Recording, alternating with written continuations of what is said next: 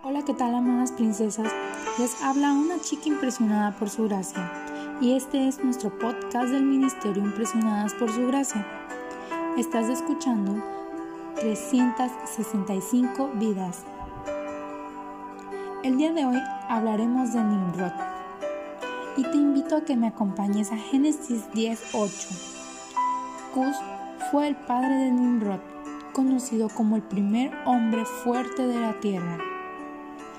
Hay gente que nace para oponerse a Dios. Le hace la guerra todo el tiempo. Personalmente los siento más rebeldes que aquellos que simplemente ignoran la existencia divina.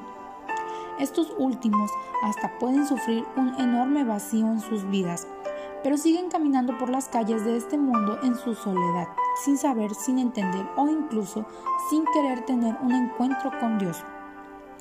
Los primeros no los primeros, como Nimrod, se paran en la vereda de enfrente y gritan, desafían, buscan herir algún corazón, tal vez el nuestro.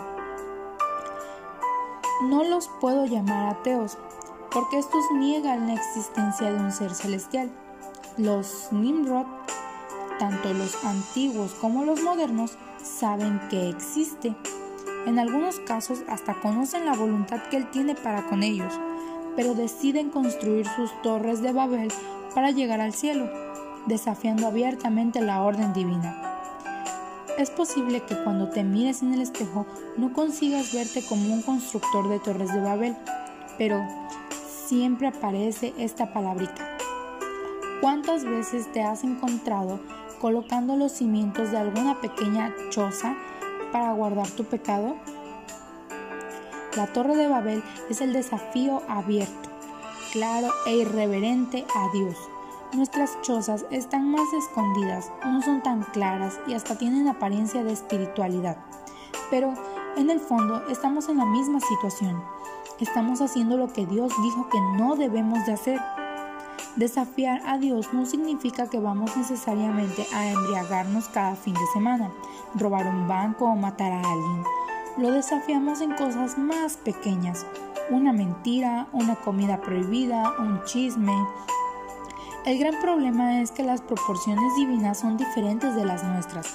Mientras nosotros rechazamos proporcionalmente a las personas por sus pecados, cuanto más grande, grave o escandaloso el pecado, más lejos queremos estar de ellos. Dios se maneja desde una óptica diferente.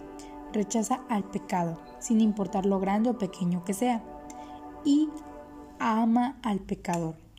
No deja de dar oportunidad de salvación eterna al constructor de Torres de Babel que se arrepiente.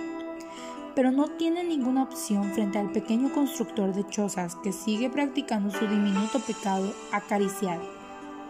Sabes, no es cuestión de tamaños, es cuestión de hacer o no lo que Dios desea y manda. Gracias por escucharnos en este bello día.